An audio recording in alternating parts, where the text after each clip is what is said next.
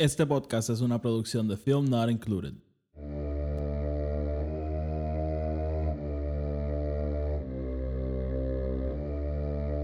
The Force will be with you.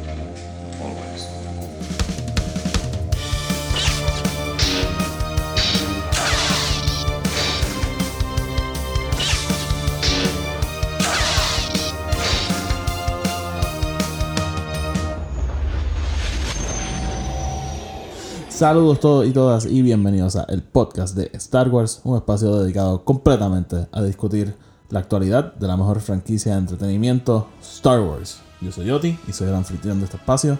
Bienvenidos a todos nuevamente y a los nuevos, pues bienvenidos por primera vez este, a este espacio dedicado a la, a la apreciación, discusión, este, debate, lo, lo que sea, de todo lo que tiene que ver con Star Wars. En el episodio de hoy vamos a estar discutiendo el séptimo capítulo de El Mandaloriano. Este me atrasé un poco con esta reseña porque como saben, la semana pasada salió el ascenso de Skywalker finalmente, la vi dos veces. Estaba grabando la reseña para Film Not Included y me atrasé un poquito con esta reseña, pero hasta ahí la espera porque finalmente llegué a hacer esto. Y si se preguntan, espérate, reseña del ascenso de Skywalker salió, no, no he hablado de ella. Está en Film Not Included. Not Included es mi otro podcast dedicado a la reseña de todo tipo de películas. Y ahí es que hacemos las las reseñas de Star Wars. Así que lo pueden buscar. Este tiene una reseña muy buena ahí de dos horas. En donde, ¿verdad? Yo y mi confitrión disectamos la película un poco. Y no se preocupen, porque vamos a estar viniendo aquí a este podcast a hacer más cosas sobre el ascenso de Skywalker. No todo se va a quedar allá. Voy a venir probablemente esta misma semana saque un episodio y van a ser varios episodios hablando y discutiendo más cosas sobre la película. Así que va a haber bastante contenido. ¿Verdad? Y yo sé que ya, ya hay mucha conversación sobre la película.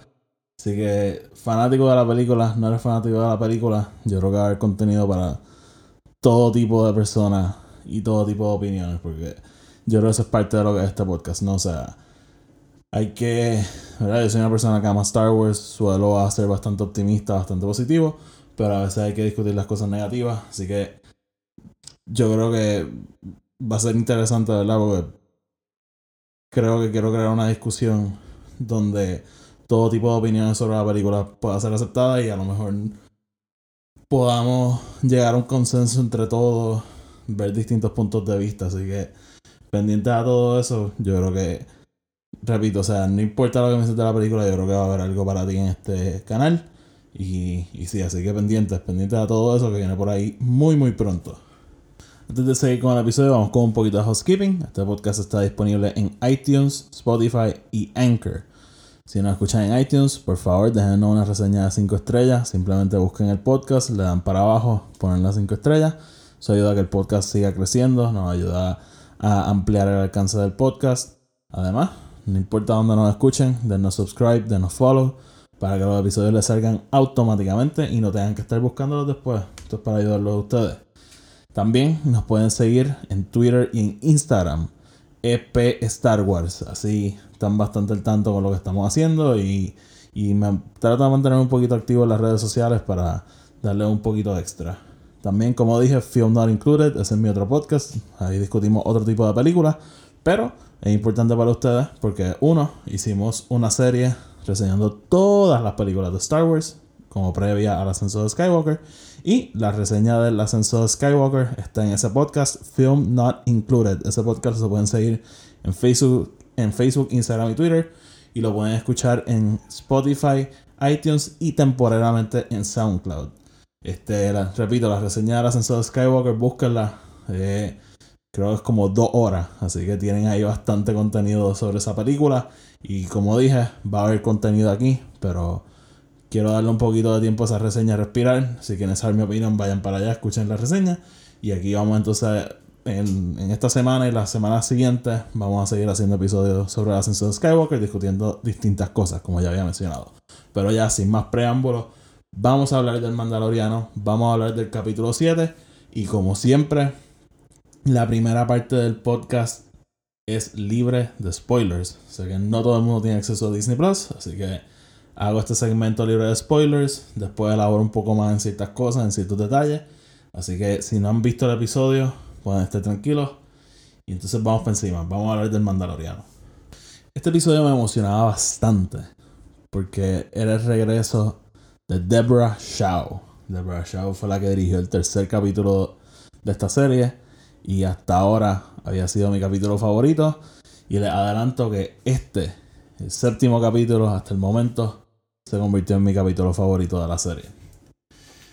Deborah Shaw con ya dos episodios del Mandaloriano, yo creo que se ha ido probando ella misma como, como una institución en Star Wars, ¿no? Alguien que yo creo que tiene un futuro bien brillante con esta franquicia porque uno, me imagino que la veremos hacer otros episodios del Mandaloriano. Dos, sabemos que ella va a dirigir la serie completa de Obi-Wan Kenobi, la serie que ya anunciaron. Y no me sorprendería verla, ¿verdad? Quedarse activa dirigiendo tal vez en, la serie, en las muchas series que van a seguir anunciando de aquí en adelante, pero que a lo mejor haga el brinco una película, no me sorprendería. O sea, alguien que, repito, se está empezando a cementar como una institución en esta franquicia. Y eso a mí me alegra un montón. Este, yo creo que es innegable que tiene un talento de, de dirección y que conoce el universo y que, y que sabe cómo manejarse dentro de él y sabe expandirlo a la misma vez. Así que bien contento con, con este talento, ¿verdad? Que, que es de Rush Out. Y, y en este episodio, o sea, yo creo que volvió a botar la bola como hizo en el tercer capítulo. Como directora, yo creo que hace un sub, en este episodio específicamente hace un trabajo espectacular con creando tensión en este episodio. El, episodio completo, sin entrar en muchos detalles, tiene una tensión detrás de él, desde el principio hasta el final. Y, y sí, o sea, nunca te deja ir, este, y, ella la mantiene viva y, la lleva, ¿verdad? A, uno, unos desenlaces bastante interesantes y, bastante grandes. Así que muy buena con eso. Es alguien que sabe dirigir, ¿verdad? Esos momentos pequeños en el que seguimos desarrollando los personajes. Es muy buena dirigiendo la química entre los personajes. Eh, y también la acción. En el, en el, tercer capítulo yo creo que lo vemos un poquito más que en este, pero en este hay un poco de acción y, y realmente ella, yo creo que con todo, todos estos elementos hace un trabajo brutal. Y yo creo que eso es parte de lo que hace falta a un director de Star Wars, ¿verdad? Saber dirigir a los actores, saber manejar esa química, saber desarrollar personajes y a la misma vez, ¿verdad? Saber dirigir la acción, que es lo que hace Star Wars visualmente atractivo. Así que Deborah Shaw, repito, se está convirtiendo en una institución en esta franquicia y la estoy, convencido que la vamos a seguir viendo y la vamos a seguir, o sea, la vamos a ver crecer dentro de la franquicia. Y algo que me emociona bastante. Además de Deborah Shaw, quiero elaborar un poquito porque me encanta tanto este episodio y de nuevo sin entrar en spoilers. Este es este episodio, ¿verdad? Veníamos ya de una serie de episodios que se sentían cada uno como historia aparte. Y yo creo que era parte del punto, ¿no? Este, mandar al Mandaloriano en aventuras por ahí y, y verlo desarrollarse poco a poco. Y algunos de los episodios funcionaron para mí, otros no. Este, ya eso está documentado en mi otra reseña. Pero este episodio yo creo que lo vuelve a traer a ese arco que se estableció de episodio 1 a episodio 3. Eh, lo vuelve a traer y, y sigue esa historia que, que empezó en el primer episodio, ¿verdad? Que en parte habíamos seguido, o sea, no es que todo era completamente desconectado, pero se había alejado un poquito y este episodio lo vuelve a traer todo y, aprendemos un poquito más de lo que realmente está pasando, las maquinaciones detrás de todo y a la misma vez volvemos a ver algunos personajes secundarios que habíamos conocido y habíamos dejado de ver, que fue una de mis quejas de hecho sobre algunos de los capítulos, que introducían personajes y después desaparecían y no sabíamos más nada. Así que me, me encantó eso, ¿verdad? Me encantó poder ver a tantos personajes nuevamente y me encantó que volvieran a traer la historia a lo que a mí me enganchó desde un principio, que era, ¿verdad? Todo lo que empezó en ese primer capítulo, que no, no voy a entrar en, los detalles porque sé que hay gente que no lo ha visto todavía, pero este, esa historia que empezó en el primer capítulo siguió hasta el tercero, se sigue desarrollando aquí y, y eso en verdad me encanta. Podemos ver, ¿verdad? El Mandalorian interactuar con varios personajes que ya hemos conocido y, eso también me encantó, porque como dije, una de mis quejas era que no lo habíamos vuelto a ver. Y yo creo que hasta ahora la serie ha hecho un buen trabajo estableciendo personajes y un testamento a eso, eso que yo digo, coño, espérate, me lo enseñaste y te lo llevaste, coño, o sea, lo quiero seguir viendo. Este, así que me encantó poder ver que la historia siguiera y con los personajes. Eh, y como dije, o sea, volvemos a un estilo más de serie, ¿verdad? Ya no es tan episódico. Este, y, y a, juzgar cómo se acaba este episodio, supongo que el, que el próximo episodio le va a seguir el hilo. Y a, mí me gusta la serie así, ¿no? A mí el estilo más episódico y eso no, no es lo que a mí me encanta ver, lo puedo aceptar y eso, pero simplemente no es mi, mi estilo favorito para una serie de televisión. A mí me gusta más como que esta historia grande que se divide en distintos episodios y, y la vamos viendo desarrollarse otra vez. Así que me encanta volver a este estilo. Y por último, y esto, ¿verdad? Como parte de, cómo lo escribieron, parte de cómo The Rush lo escribió, se siente que hay mucho en juego. Parte de lo que no me había encantado de la serie hasta ahora es que cada episodio se sentía como que el, el problema del episodio se resolvía y ya no había más problemas, había un problema en el próximo episodio, pero olvídate de esto. Este episodio trae un problema que sabemos que se va a seguir eh, regando al, al, lo que quede de la serie.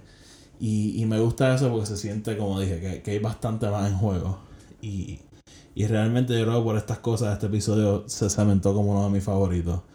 Y yo creo que hasta ahí puedo dejar la versión sin spoilers. Yo creo que, repito, el mejor episodio de la serie hasta el momento. Este, tanto la acción como la tensión, la química entre los personajes ayudan al episodio a sobresalir entre todos. Y repito, The Rush Out, estamos esperando aquí como una estrella y que la vamos a seguir viendo desarrollarse. Y realmente sumamente contento con el episodio y sumamente contento con lo que establece que va a pasar. Así que, eh, sí, no, realmente no tengo más nada que decir. Estoy bien satisfecho con, con el episodio y sumamente emocionado para el, para el cierre este, esta misma semana, de hecho. Así que, hasta ahí sin spoilers. Si no lo han visto, váyanse. Si no les importa o ya lo vieron, pues bienvenidos sean. Vamos entonces a seguir desarrollando esta conversación y hablar un poquito más en detalle si ya llevan tiempo siguiéndome, mi parte favorita de Star Wars siempre son sus personajes. Siempre, siempre, siempre. Y como dije, tenía quejas de personajes que habían aparecido y desaparecido. Pero este episodio lo volvió a traer y lo integró mucho más a la trama principal. Se regresa Gina Carano como Cara Dune. Eh, ella la habíamos dejado. En el cuarto capítulo, que fue cuando la conocimos. Me encantó verla. Yo creo que Gina Carano ha hecho un trabajo espectacular con este personaje. Y, vuelvo y repito lo que dije cuando reseñé el cuarto capítulo. Ella no es alguien que yo consideraba una muy buena actriz. Pero creo que está haciendo un trabajo espectacular con este personaje y con la serie. Este, yo creo que los directores, eh, Bryce Dallas Howard, Deborah Shaw, han sabido cómo sacarle un buen papel. Y, ella, o sea, por lo que he visto ella en, redes sociales, en entrevistas, alguien que está sumamente envuelta con con el universo. Me encanta. Aprendemos un poquito más de.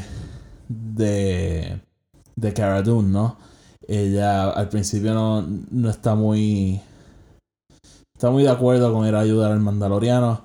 Y no es que hasta el Mandaloriano dice como que, ah, este, vamos a estar peleando contra ex imperio. Ahí es que ella dice, ok, sí, definitivamente quiero participar. Este, vemos que, ¿verdad? A la primera que tiene la opción de regresar a la batalla contra el Imperio, la acepta. Y, fue algo que habían establecido en el cuarto episodio. Ella dejó, ella dejó la República porque no fue lo que ella se apuntó originalmente. Y, y a la primera que tiene de seguir con la lucha entre bien y el mal, la acepta. Así que aprendemos un poquito más de ella. Regresa Quill, que es el personaje de Nick Nolte.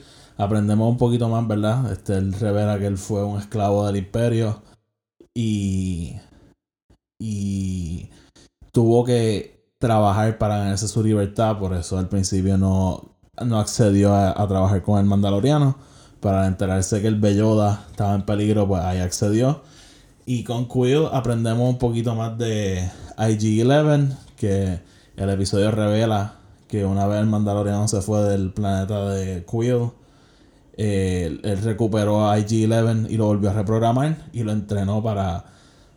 Lo entrenó como un sirviente y ahí se presta para... Para una conversación que quiero tener al final del episodio cuando hablemos de los temas de Star Wars.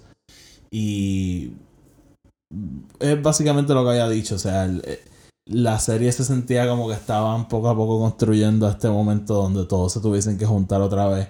Y me encantó, ¿verdad? Que, que lograran presentar eso y, y que se y, fue tan satisfactorio que llegaran a eso. También regresa Grief Carga, que sabíamos que el Mandaloriano no acabó muy bien con él. Y, y regresa, ¿verdad? Al principio sabemos que había una intención distinta a lo que pensábamos. Él tenía un plan para recuperar al Belloda y matar al Mandaloriano después. Pero una vez el Belloda lo salva, vemos ese poder de Force Heal. Eh, una vez el, el Belloda lo salva, entonces decide ayudar a, al Mandaloriano y al Belloda contra, contra el remanente del Imperio. Así que me encantó volver a ver a todos estos personajes nuevamente. Otro personaje que regresa, de hecho, el cliente, el personaje de Werner Herzog. Yo soy fiel creyente que Werner Herzog es lo mejor que le ha pasado a Star Wars desde. Desde. Bueno, desde George Lucas, digamos. O sea, él es un actor tan excéntrico y tan distinto, pero encaja tan bien en el universo. Es tan elaborado, tan. Eh, particular, o sea, se me acaban los adjetivos para describir a Werner Herzog, pero me encanta tanto, o sea, el vocabulario, las cosas que dice están hipnotizantes y, creo que en este episodio lo matan, así que será una pena no volverlo a ver, pero yo simplemente pudiese ver todas sus escenas en esta serie en, en un loop, porque para mí es como que hipnotizante y me encanta ese personaje. Este, un personaje que sabíamos que iba a venir, el personaje de Giancarlo Despacito. No sabíamos a qué capacidad iba a estar este personaje en, envuelto en la serie, pero finalmente lo vimos y me encanta la presentación de este personaje. Él se llama Moff Gideon y por lo que nos da a entender el episodio, él básicamente es como ¿verdad? O sea, la, mente detrás de todo, de todo este, esta primera temporada, era el que quiere el Belloda, es el que estaba trabajando con el cliente para traer al Belloda y parece que el, cliente trabajaba para él. Así que el, esa presentación de Moff Gideon fue bien interesante porque están todos en la barra, el mandaloriano está como, ¿verdad? se estaba entregando, todo era parte de un plan y Tan pronto Moff Gideon lleva al cliente, empiezan a disparar desde afuera, una confusión brutal. Y de la nada empiezan a salir Stormtroopers, siguen saliendo Stormtroopers. Ellos pensaban que eran dos o tres nada más. Y de repente siguen saliendo y, y hay más de 20. O sea, hay.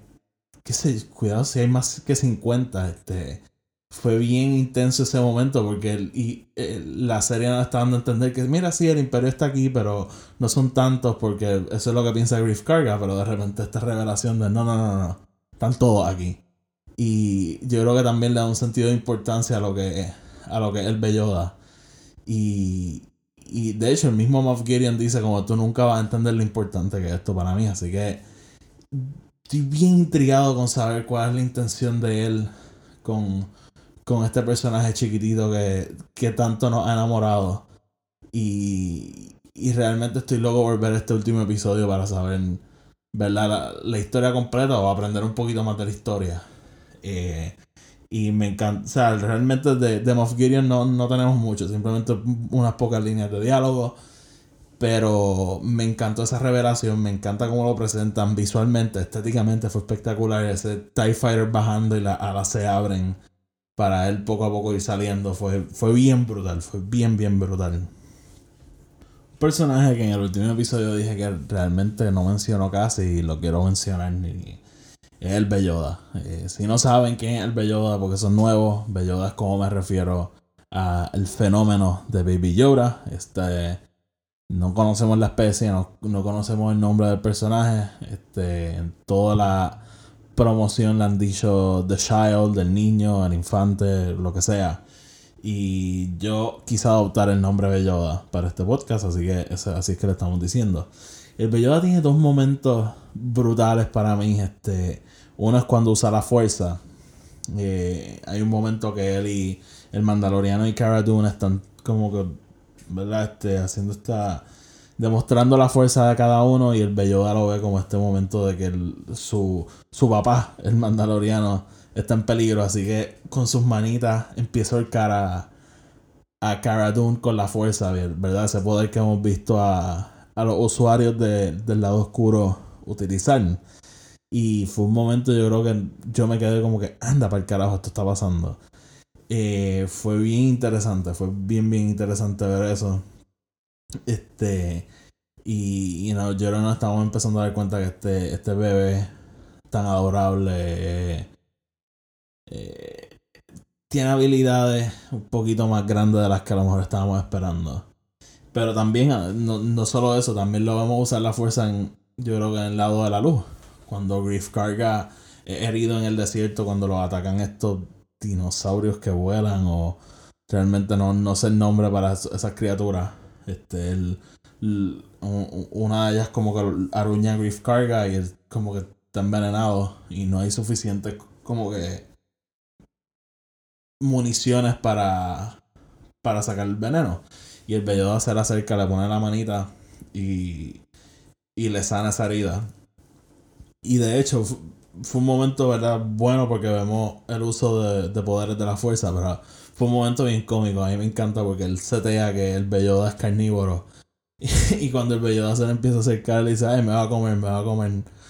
Eh, fue, fue bastante cómico ese momento, así que me gustó ver al Belloda entrar un poquito más en la mitología, aprendemos un poquito más de qué puede hacer, este, y, y repito, o sea, sus habilidades a lo mejor un poquito más grandes de lo que habíamos visto. O sea, lo habíamos visto levantar al rinoceronte ese, pero realmente yo creo que no lo habíamos visto usar la fuerza más. Así que fue bien interesante ese momento y, me encantó todo lo del Belloda. De hecho, tiene un momento cuando Cara y, y el Mandaloriano están abajo en la nave hablando, él como que se asoma a ver qué hacen y los ve que están distraídos, así que vuelve a subir a la parte de arriba y empieza a joder con la nave. y, y ellos tienen que subir corriendo hasta estabilizarla.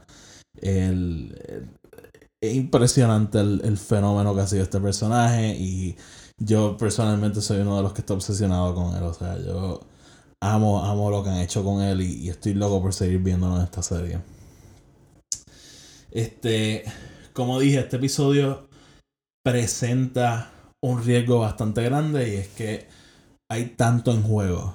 Eh, como dije al principio, un poquito, ¿verdad? Este, sin detalle, la mayoría de los episodios presentaban situaciones y se resolvían en el mismo episodio. Este episodio presenta una situación, un problema para nuestros personajes un poquito más grande y no la resuelve. Lo deja abierto para el, para el último episodio de esta temporada y y yo creo que eso era algo que le hacía falta a esta serie, ¿no? O sea, todo se había podido resolver rápido y era como que pues se acabó, déjame ver otro episodio por verlo. O sea, y, y no lo digo de mala gana, o sea, a mí esta serie me ha encantado. Con, yo creo que solamente un episodio no me ha gustado, todos los otros han variado, ¿verdad? En calidad, pero toda la serie en general me ha encantado. Y, pero me encantó que esta serie lo dejara todo un poquito abierto y no nos diera contestaciones y nos mantuviese en tensión. Quill está vivo, está muerto, el Belloda, ¿qué va a pasar con él? Nuestros héroes están pillados en esta barra con un ejército afuera y ellos son tres nada más. Eh, yo creo que verdad que crea esa tensión y, y, nos dice, es uno de los pocos episodios que nos dice, anda, para carajo, tengo que ver lo que va a pasar la semana que viene. Así que me encantó eso, me encantó que le dieran un sentido de urgencia a tener que ver el próximo capítulo. Algo que siento que no había estado hasta ahora. Como dijiste al principio, este episodio tiene una tensión que va de principio a fin. Eh, sabemos, el, episodio abre con Griff Carga mandándole un mensaje al Mandaloriano para que regrese, para, entregar el Belloda, que el Imperio está metido allí, qué sé yo. Y el Mandaloriano recluta, ¿verdad? Un, equipo pequeño porque no confía mucho en Griff Carga y yo creo que la audiencia tampoco, o sea, y eso crea una tensión porque todo el tiempo que está en el desierto, yo era uno que estaba esperando ese momento de, ok, este, gracias por traernos al bebé, pero te vamos a matar. Y efectivamente eso es lo que iba a pasar, pero Griff Carga tiene su momento de espérate, ¿no? El, bello me salvó, este, esto no está bien, entonces, pues, desiste de su plan original de traicionar al mandaloriano. Pero esa tensión está ahí al principio. Este, una vez hacen el plan nuevo que el mandaloriano dice, mira, yo me voy a entregar y matamos al cliente y salimos de esto. Hay una tensión, ¿verdad? Porque Cara sigue diciendo, tú dijiste que habían tres Stormtroopers nada más y cada vez que cogemos una esquina hay uno más, hay uno más, hay uno más. Hasta que poco a poco se van convirtiendo en cientos, que es ese momento que digo, que cuando atacan la barra, ellos miran así y siguen saliendo. Llega el, de hecho, llega ese juguete tan famoso de, de Kenner, que es el Troop Transport, con un montón de Stormtroopers, siguen saliendo por los edificios, o sea, al, al final del día no sé si son cientos, pero por lo menos 50, 60. Y repito, nuestros héroes son tres. También está la tensión, ¿verdad? Cuando le está escapando, ¿qué le va a pasar? Eh, el episodio culmina dándonos a entender que le dispararon. A lo mejor se murió, a lo mejor se tiró. Pero eh, esa tensión de él corriendo y, de hecho cuando el, el empieza a decir corre, corre, es toda una trampa el, ahí nos damos cuenta que los Scout Troopers que estaban por ahí estaban escuchando las conversaciones entre ellos y lo empiezan a perseguir. Así que todo el episodio hay una tensión que Deborah Shaw logra construir, yo creo, exquisitamente bien y, la desarrolla súper bien a través del, del episodio. Y yo creo que, ¿verdad? Este. Hasta ahí con el episodio, o sea, realmente. Repito, mi episodio favorito. Yo creo que el el que más cosas trae al juego y, más cosas pone en juego.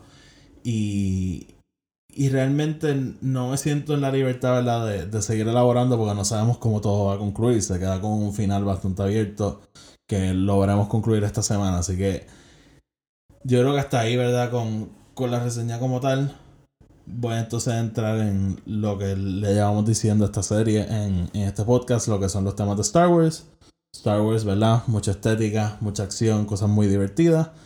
Pero al final del día hay unos, hay unos temas detrás de todo que permean la serie. Y yo creo que la elevan un poquito más allá con una serie de ciencia ficción, con una serie de acción, con una serie de aventura. Así que vamos a entrar en el tema principal que yo noté de este episodio. Que es básicamente, ¿verdad?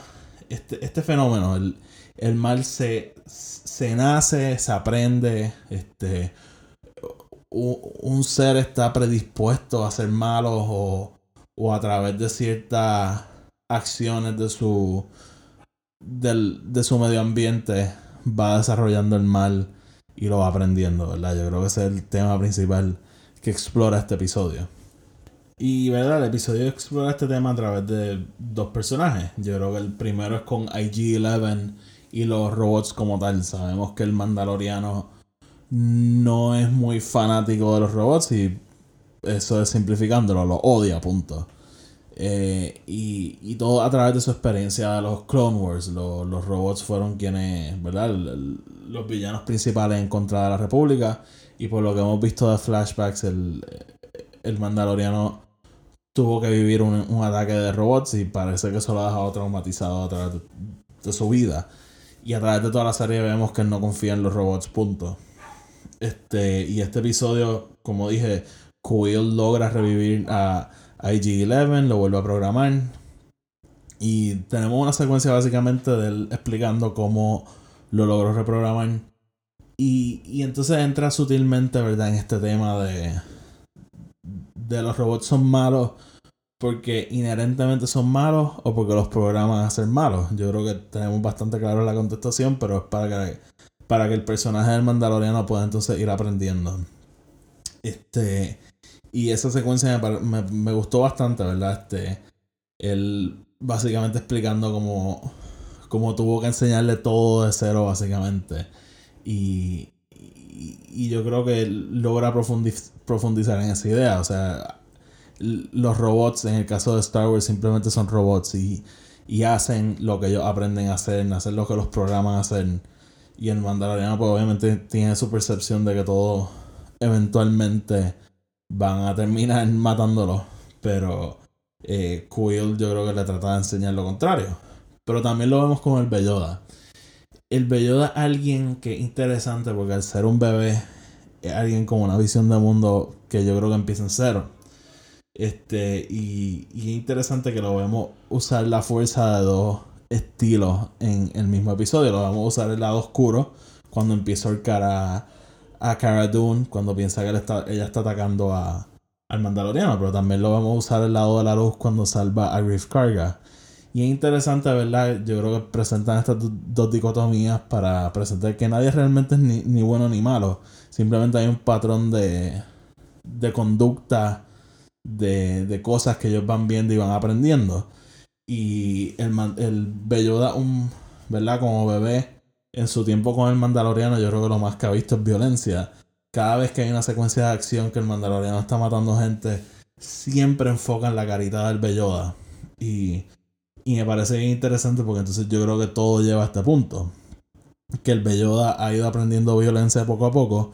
Y cuando ve que su papá, el Mandaloriano, está en peligro, lo único que se va a hacer es responder con violencia y ahorcar a Cara Dune.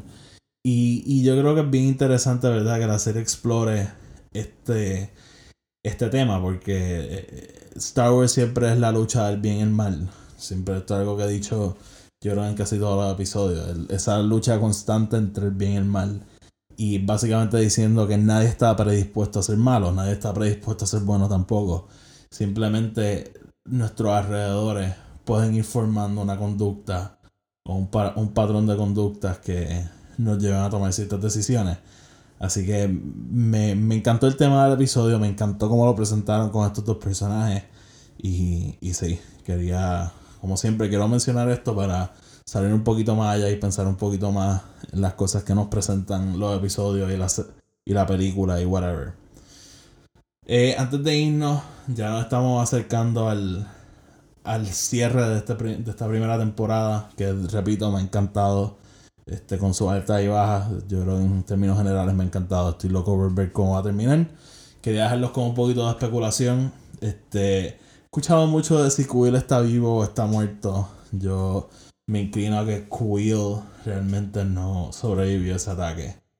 Eh, el Belloda, yo, yo me estoy inclinando a que el Belloda va a sobrevivir este episodio, digo, esta temporada. Y bueno, o sea, sé que lo va a sobrevivir, no, o sea, yo no puedo pensar que lo van a matar, pero yo creo que el problema realmente con Moff Gideon se va a resolver en el último episodio. Y, y en la próxima temporada vamos a tener otro villano que me quiero mojar un poco y voy a decir que el villano va a ser Boba Fett. ¿Cómo lo van a integrar? ¿Cómo él va a ser el villano? No lo sé. Este es mi trabajo escribir la serie, pero yo simplemente quiero soltar especulación ahí a lo loco, así que yo me, me inclino a que en el último episodio vamos a resolver lo de Moff Gideon y entonces vamos a ver a Boba Fett y lo van a setear para la próxima temporada, así que lo escucharon aquí. Bueno, y antes de irnos les quiero recordar la reseña del ascenso de Skywalker la pueden escuchar en Film Not Included, que es en mi otro podcast. Este, la pueden, lo pueden buscar en Spotify, iTunes y temporalmente en SoundCloud. Eh, y también lo pueden seguir en Instagram, Twitter y Facebook. Este podcast, el podcast de Star Wars, está disponible en Spotify, Anchor y iTunes. Este, si nos escuchan en iTunes, déjenos una reseña de 5 estrellas para que el podcast, ¿verdad? Eso ayuda a que el podcast siga creciendo, trabaja los algoritmos de iTunes, whatever. Y donde sea que nos escuchen, denos follow, denos subscribe para que el episodio automáticamente les aparezca y no se tengan que poner a buscarlo. Eh, además, nos pueden seguir en Twitter y en Instagram para que estén al tanto con todo lo que hacemos. Y yo creo que, ¿verdad? Pendiente, porque les prometo, va a haber contenido del ascenso de Skywalker aquí. Las reseñas están Film Not Included, pero va a haber mucho más aquí. Así que, nada, mi gente. Hasta la próxima. Feliz Navidad y que la fuerza los acompañe.